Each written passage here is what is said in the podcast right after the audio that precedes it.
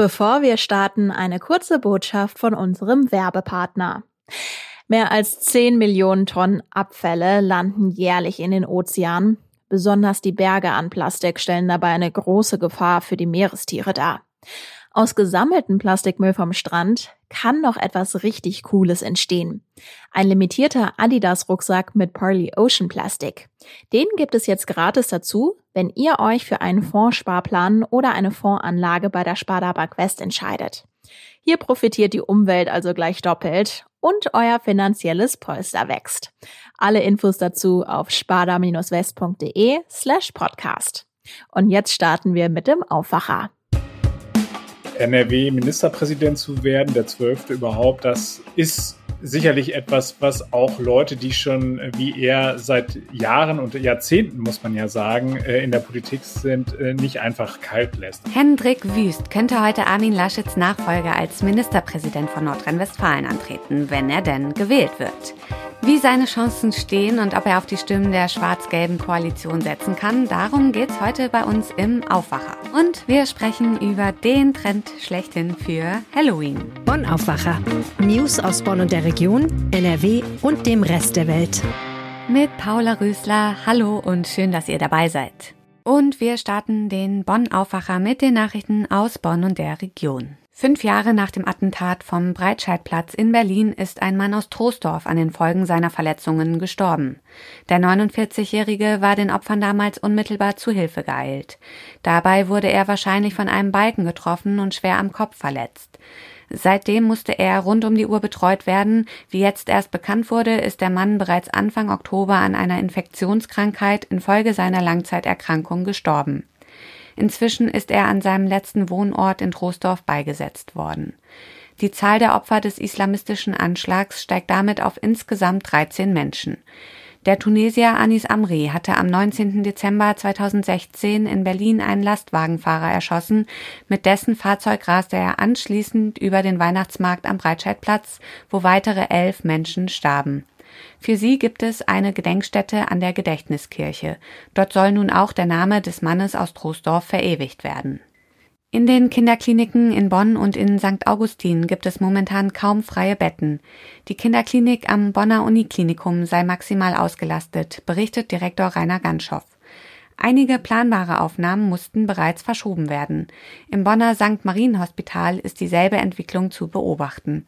Und auch die Asklepios Kinderklinik in St. Augustin beschreibt eine Situation wie in Köln, wo Uniklinik und Stadt kürzlich vor einem drohenden Versorgungsengpass gewarnt haben. Der Grund für die hohe Auslastung sind die vielen Kinder, die in den letzten drei bis vier Wochen mit Infektionskrankheiten ins Krankenhaus gekommen sind.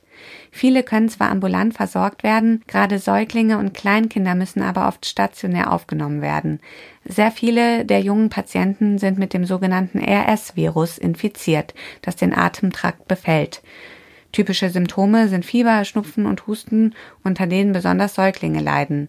Im vergangenen Herbst und Winter sind wesentlich weniger Kinder mit diesen Symptomen in die Notfallambulanz gekommen. Experten führen das auf die Corona-Schutzmaßnahmen zurück. Wo bis Mitte Juli eine Brücke die L182 bei Heimatsheim über die Swist führte, klafft immer noch ein großes Loch. Die Brücke ist bei der Flutkatastrophe vollständig zerstört worden. Pendler aus der Eifel konnten bis dahin über die stark frequentierte Landstraße Bonn und den Industriestandort Wesseling erreichen. Seit Mitte September läuft der Wiederaufbau der Brücke. Nun gibt es gute Nachrichten. Bis zum Jahreswechsel soll die Brücke wieder aufgebaut sein und der Verkehr auf der L182 zwischen Bornheim und Euskirchen wieder fließen. Die Kosten für den Wiederaufbau liegen bei rund 4 Millionen Euro. Das war's aus Bonn. Wir kommen zum Top-Thema. Ich weiß ja nicht, wie es euch geht, aber an diesen Herbsttagen, wenn es morgens noch so furchtbar dunkel draußen ist, bleibe ich auf jeden Fall längst möglich unter der warmen Decke liegen. Einer, der heute Morgen wohl eher Kerzen gerade im Bett sitzen dürfte, ist Hendrik Wüst, denn der könnte im Laufe des Tages zum neuen NRW-Ministerpräsidenten gewählt werden. Und wie genau die Wahl im Düsseldorfer Landtag heute abläuft, darüber spreche ich jetzt mit Maximilian Plück, dem Leiter der Redaktion Landespolitik der Rheinischen Post. Hallo Max. Hallo, grüß dich. Was glaubst du, wie startet Hendrik Wüst wohl heute in den Tag? Ist er nervös? Also ich gehe mal fest davon aus, dass er ihn das auch nicht kalt lassen wird. Also es ist eine schwierige Situation. Die Koalition hat nur eine Stimme über den Durst. Also es ist ein knappes Höschen. Und das ist natürlich auch für ihn persönlich ein ganz besonderer Tag. Also jetzt NRW-Ministerpräsident zu werden, der zwölfte überhaupt, das ist sicherlich etwas, was auch Leute, die schon äh, wie er seit Jahren und Jahrzehnten, muss man ja sagen, äh, in der Politik sind, äh, nicht einfach kalt lässt. Also ich gehe davon aus, dass da auf jeden Fall eine gewisse Grundnervosität bei ihm heute da sein wird. Knappes Höschen, sagst du. Wie läuft das dann heute ab? Wann wissen wir, wann weiß Hendrik Wüst, ob es geklappt hat mit dem NRW-Chefposten? Also der Landtag tritt zu seiner außerordentlichen Sitzung um 13 Uhr zusammen. Dann wird es erstmal losgehen, dass eine ähm, nachrückende AfD AfD-Kandidatin äh, oder beziehungsweise eine nachrückende AfD-Abgeordnete vereidigt wird. Äh, und dann wird in die offizielle Tagesordnung eingestiegen. Erster Tagesordnungspunkt ist die Verabschiedung von Armin Laschet. Der wird ein paar Worte sagen und äh, anschließend wird auch der Landtagspräsident André Cooper ein paar Worte sagen. Und dann geht man tatsächlich auch schon in den ersten Wahlgang hinein. Ähm, es ist so, dass im ersten Wahlgang der ähm, Ministerpräsident mit der Mehrheit der Abgeordneten gewählt werden muss. Das heißt also mit der Mehrheit aller Abgeordneten. Äh, in diesem Falle wären das 100 Stimmen. Wir haben insgesamt 199 Abgeordnete, also 100 Stimmen braucht Hendrik Wüst, um im ersten Wahlgang gewählt zu werden.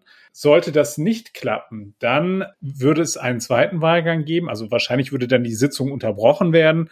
Und es würde dann dazu kommen, dass dann die Fraktionen sich nochmal zurückziehen, sich nochmal beraten, dass dann nochmal ein paar, sagen wir mal, strenge Worte gesprochen würden und äh, dann äh, in dem zweiten Wahlgang reicht dann die einfache Mehrheit. Das heißt also die Mehrheit halt eben der anwesenden Abgeordneten. Es ist nicht gesagt, dass morgen wirklich auch alle Abgeordneten da sein werden. Und diese 100 Stimmen, die hat Hendrik Wüst ja eigentlich aus der Koalition Schwarz-Gelb.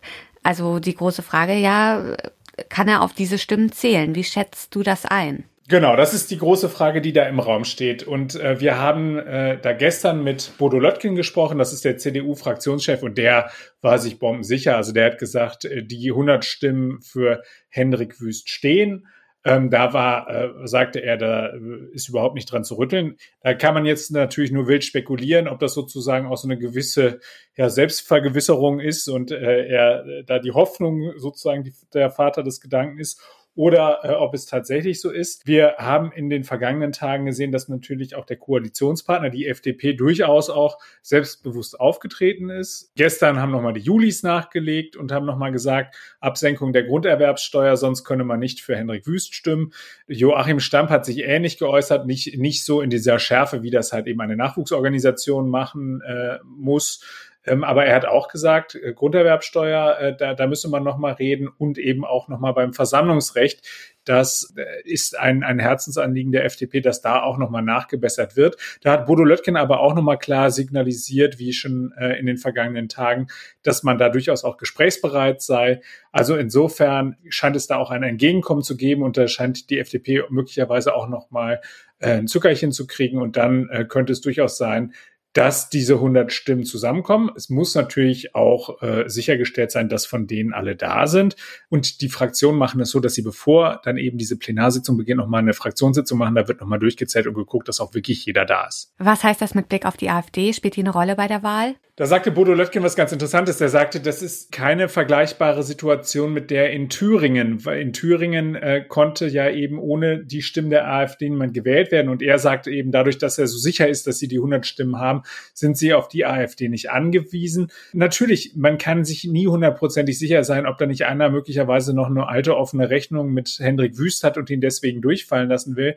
Und bei der AfD ist es so, die hat sich gestern noch mal ganz klar geäußert. Die hat gesagt, sie werden nicht als Steigbügelhalter für Hendrik Wüst fungieren und werden nicht für ihn stimmen. Allerdings muss man sagen, äh, der AfD-Fraktionschef Wagner hat nochmal gesagt, es sei noch nicht ganz klar, wie man sich bei einem möglichen zweiten Wahlgang verhält, also ob man dann möglicherweise doch für Hendrik Wüst stimmt. Wobei ich glaube, würde solche Aussagen führen auch an, zu einer zusätzlichen Disziplinierung eben der Koalition. Also die haben kein Interesse daran, dass nachher da jemand gewählt wird, eben von AfDs Gnaden. Also insofern, wenn ich jetzt einen Betrag setzen müsste, eigentlich sollte man ja nicht wetten bei sowas, aber ich würde sagen, die Tendenz geht auf jeden Fall in die Richtung, dass das für Hendrik Wüst tatsächlich auch schon gut gehen könnte im ersten Wahl. Fest steht auf jeden Fall, Armin Laschet verabschiedet sich nach Berlin. Wird man ihn denn vermissen in Düsseldorf? Es ist eine ganz interessante Situation, in der wir uns jetzt gerade befinden. Natürlich sind alle auch sich im Klaren darüber, was Armin Laschet natürlich für einen Anteil hatte an der verloren gegangenen Bundestagswahl. Andersherum muss man sagen, er hat natürlich hier relativ viel dafür getan, dass die NRW-CDU, die ja als klassisch sehr, sehr zerstritten galt, äh, dass die eben jetzt sehr geschlossen auftritt. Also das äh, wird ganz, ganz häufig betont, dass er dafür gesorgt hat, dass es da eine Einigkeit gibt, dass man da zusammensteht und dass da Konflikte nicht mehr so offen ausbrechen wie in der Vergangenheit. Das wird übrigens auch eine große Herausforderung für Henrik Wüst sein, dass er das sozusagen fortführt, das Erbe von Armin Laschet. Und die NRW-Koalition wird natürlich nicht müde, sich selbst auf die Schulter zu klopfen dafür, äh, was sie hier an toller Arbeit geleistet hat äh, aus ihrer Sicht. Da werden immer verschiedene Dinge angeführt, beispielsweise Entfesselung der Wirtschaft und so weiter. Also da gibt es schon auch Dinge, die Armin Laschet zugute gehalten werden, die er hier gemacht hat. Andererseits ist es natürlich so, also dieser wirklich herbe Verlust bei der Bundestagswahl, der wird halt eben auch äh, Zeit seines Lebens eben mit ihm verknüpft sein. Und auch das wird man in der CDU nicht vergessen. Auch nicht in der NRW-CDU, wobei ich jetzt wirklich finde, so wie sie es in den vergangenen Tagen gemacht haben, beispielsweise beim Deutschlandtag der Jungen Union, aber auch beim Landesparteitag und eben so, wie wir es heute erleben werden. Es ist schon sehr würdig. Also es, die Leute hier vor Ort wissen schon auch, ähm, wie sie jetzt anständig mit ihm umgehen und äh, lassen ihn jetzt nicht einfach so ins Bergfreie fallen, sondern da wird er dann auch wirklich pfleglich behandelt. Und äh, ich würde mal sagen, es ist würdevoll, wie das jetzt passiert. Armin Laschet geht, Hendrik Wüst könnte heute folgen und NRWs zwölfter Ministerpräsident werden. Die Zeichen für seine Wahl stehen gut. Das hat uns Maximilian Plück gerade noch einmal bestätigt. Danke, Max, für die Infos. Sehr, sehr gerne. Vom Verkehrsminister zum Ministerpräsidenten. Wenn ihr mehr erfahren wollt, was Hendrik Wüst in den letzten Jahren politisch bei uns in NRW so gemacht hat, dann empfehle ich euch unsere Aufwacherfolge zu seiner Arbeit als Verkehrsminister. Die verlinke ich euch in den Show Notes. Wir kommen zum nächsten Thema. Es geht um Halloween. Rote Overalls mit schwarzen Masken, die kennen wir aus der erfolgreichsten Netflix-Serie aller Zeiten, Squid Game. Und sie sind wohl der Trend dieses Jahr an Halloween. In der Netflix-Serie kämpfen knapp 500 hochverschuldete Kandidaten um eine Menge Geld. Wer ein Spiel nicht schafft, wird getötet. Warum die Polizei in NRW dem Kostümtrend mit Sorge entgegensieht, darüber hat mein Aufwacherkollege Mario Bischer mit NRW-Chefreporter Christian Schwertfeger gesprochen. Christian, ich bin ein bisschen spät dran. Ich habe selbst noch kein Kostüm für den 31. Oktober. Hilf mir doch mal schnell bitte. Was brauche ich jetzt noch für das perfekte Squid Game Outfit? Ja, da gibt es natürlich verschiedene Charaktere. Was du brauchst, ist auf jeden Fall, denke ich mal, ein Overall, einen roten. Du brauchst eine Maske, äh, die möglichst schwarz ist und ja, vielleicht hast du die auch noch zu Hause im Kleiderschrank rumliegen. Ansonsten gibt es die auch noch in den einschlägigen Fachgeschäften. Aber wohl, äh, da musst du ein bisschen schnell sein, weil so gut bestückt sind die Fachgeschäfte wohl auch nicht mehr. Sind die, sind die schon ausverkauft langsam? Muss man sich da sputen? Sollte man, also zum Teil. Also ich habe heute noch mal auf einige Online-Portale geschaut, die entsprechende Sachen anbieten. Äh, da gibt es die Maske zum Beispiel online schon nicht mehr zu äh, kaufen. Äh, der One scheint tatsächlich groß zu sein. Roter Anzug, Maschinengewehr in der Hand, eine Maske auf dem Kopf. Mich erinnert das ganz persönlich ja auch an Haus des Geldes, eine andere Netflix-Serie, die auch sehr erfolgreich war und ich glaube 2018 Nachahmer im Halloween gefunden hat. Wird das jetzt Usus, dass der Streamingdienst uns die Kostüme vorgibt? Ja, weiß ich nicht, ob es Usus wird, aber du hast recht, das ist schon auffallend. Also Netflix ist halt so populär und einige Serien darauf äh, noch populärer das hat halt eine unheimliche Stahlkraft. Und wenn es da irgendwelche Kostüme gibt, äh, die halt leicht äh, nachzumachen sind, die man auch selber nachmachen kann, die auch für die Kostümhersteller leicht zu produzieren sind, wie in beiden Fällen jetzt hier äh, Haus des Geldes und äh, Squid Game, ist der rote Overall, da stürzen sich die Leute drauf. Ne? Äh, wobei man jetzt bei Haus des Geldes nochmal vielleicht ein bisschen unterscheiden muss. Ähm, die Serie ist jetzt nicht ganz so brutal, ne? wie jetzt Squid Game, äh, weil äh, wer sich damals äh, als äh, Mitglied von Haus auf Geldes äh, verkleidet hat, äh, da musste man auch nicht befürchten, dass der auf der Straße großartig randaliert. Die Befürchtung hat ja die Polizei jetzt aber so ein bisschen, wenn ich aber nachdenke, Vampire, Zombies, Monster, an Halloween verkleidet man sich doch nun mal gruselig und auch irgendwie blutig, ist auch ein bisschen auch der Sinn dieses Festes. Warum warnt die Polizei jetzt genau vor dieser Art der Verkleidung? Ja, man hat halt immer noch irgendwie so im Hinterkopf die sogenannten Horror-Clowns, die vor allem 2016 und 2017 an Halloween und in den Tagen davor äh, doch äh, für viele Polizeieinsätze äh, gesorgt haben. Und Squid Game ist halt jetzt hier eine Serie, die einen totalen Hype ausgelöst hat und die halt, wie du auch schon eben sagtest, relativ brutal ist. Und äh, dort werden Spiele gespielt und äh, diese Spiele, ähm, ja, Halloween, können natürlich auch äh, nachgespielt werden, nachgestellt werden. Ähm, an Halloween kommt auch noch Alkohol hinzu. Und äh, das alles zusammen ist natürlich keine gute Mischung, wenn man das vor allen Dingen auch öffentlich macht. Und äh, darum blickt die Polizei mit einer gewissen Skepsis, mit einer gewissen Sorge äh, in die Halloween-Nacht.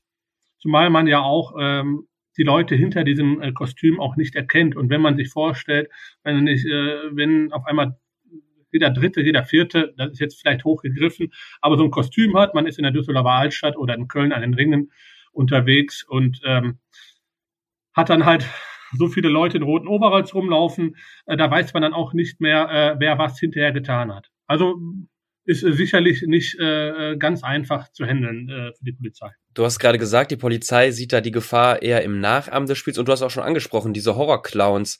Da erinnere ich mich auch noch dran. Ich dachte aber, die gab es besonders in den USA. Gab es die hier in NRW auch? Gab es da auch Einsätze und was haben die genau gemacht? Kannst du das vielleicht nochmal sagen? Was war das Problem? Ja, sogar äh, ziemlich massiv gab es die hier. Also in Nordrhein-Westfalen gab es hunderte Einsätze, äh, nicht nur in der Halloween-Nacht. Äh, ich sagte ja gerade, das war vor allen Dingen 2016 äh, ziemlich gravierend. Damals hatte sich auch äh, selbst die Politik eingeschaltet. Äh, damals äh, der Bundesinnenminister, sogar der äh, de Maizière hier in Nordrhein-Westfalen, äh, das äh, Landesinnenministerium, hatte sich immer wieder dazu geäußert und davor gewarnt. Ja, äh, Horrorclowns, wie der Name schon sagte, das waren äh, irgendwelche Leute, die Quatsch im Kopf hatten, aber zu viel Quatsch wohl, äh, die dann Leute auf Straßen überfallen haben. Ja, die haben die wirklich überfallen, die haben die nicht nur erschreckt, die sind die teilweise sogar körperlich angegangen. Und äh, da hörte natürlich jeglicher Spaß auf und äh, das war auch gefährlich. Da gab es auch Verletzte. Und da hat also die Polizei so ein bisschen Sorge, dass das jetzt auch wieder passieren könnte. An Türen gehen, klingeln, nach Süßigkeiten fragen ist aber weiterhin erlaubt, oder? Klar, das gehört zu Halloween dazu, ne? Es gibt Süßes, äh, oder wie geht nochmal der Spruch? Süßes, sonst, Süßes, sonst gibt Saures. Genau. Oder? Und äh, da freuen sich natürlich auch viele Kinder schon äh, drauf.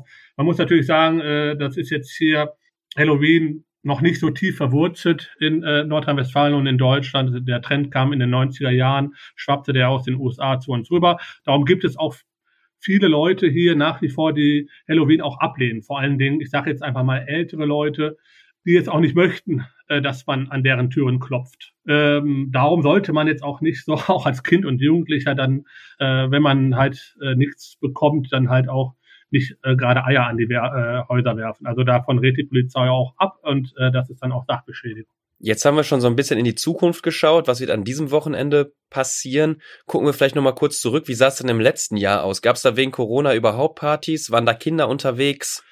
Ja, es äh, gab, also äh, feiern muss ich jetzt ehrlich geschehen, kann ich jetzt nichts konkret zu sagen. Ich meine, ab dem 1. November vor einem Jahr äh, gab es den Lockdown in Nordrhein-Westfalen. Ich meine, große Partys gab es nicht. Ähm, ich kann mich aber aus eigener Erfahrung daran erinnern, dass bei uns im Viertel Kinder durchaus äh, von Tür zu Tür äh, gelaufen sind und äh, Süßes und gibt Saures äh, gerufen haben. Aber äh, es wird auf jeden Fall äh, allein deswegen schon, weil es letztes Jahr Halloween eher auf Sparflamme gefeiert worden ist, gehe ich stark davon aus, äh, dass es jetzt am Wochenende, ist ja von Sonntag auf Montag, äh, doch deutlich mehr gefeiert wird. An Halloween sind in diesem Jahr voraussichtlich viele Menschen in roten Overalls unterwegs. Netflix und Squid Game sei Dank. Die Polizei pocht auf die Regeln und hofft auf eine ruhige Nacht. Infos dazu gab's von NRW-Chefreporter Christian Schwertfeger. Bei uns auf RP Online haben wir eine Übersicht zusammengestellt zu Partys, Ausflugszielen und dem Fernsehprogramm zu Halloween. Den Link findet ihr in den Show Notes. Und jetzt die Meldungen. Die Online-Lesung aus einer Biografie über den chinesischen Staatschef Xi Jinping in Duisburg findet heute nun doch statt. Veranstalter ist allerdings nicht mehr das Konfuzius-Institut, sondern das Ostasien-Institut der Uni selbst. Zuvor gab es Druck aus China, weshalb die Lesung zunächst abgesagt wurde. In Köln fällt heute das Urteil im Prozess gegen eine Mutter, die ihr Neugeborenes getötet haben soll. Die 22-Jährige hatte das Kind in ihrem Elternhaus heimlich zur Welt gebracht und dann erschlagen. Am ersten Prozesstag in Köln vor rund zwei Wochen gestand sie die Tat. Sie habe Angst vor der Reaktion ihres Vaters gehabt. Die Schwangerschaft hatte sie geheim gehalten. Und heute spricht Düsseldorfs Oberbürgermeister Stefan Keller vor der Presse und teilt seine bisherige Amtsbilanz mit. Das erste Jahr ist für ihn nämlich schon rum. Wie er auf das Vergangene zurückblickt und was für Pläne er jetzt hat, teilt er ab 9 Uhr mit. Zum Schluss das Wetter. Der Tag startet wolkig, im Laufe des Tages wird es aber immer schöner und es lockert auf. Es bleibt trocken bei bis zu 18 Grad. Morgen kann es im Süden von NRW noch ein bisschen neblig sein, im Rest von NRW gibt es schon viel Sonne, Regen ist nicht in Sicht und maximal 18 Grad sind drin. Das war's von mir, Paula Rösler, kommt gut durch den Tag und bis bald.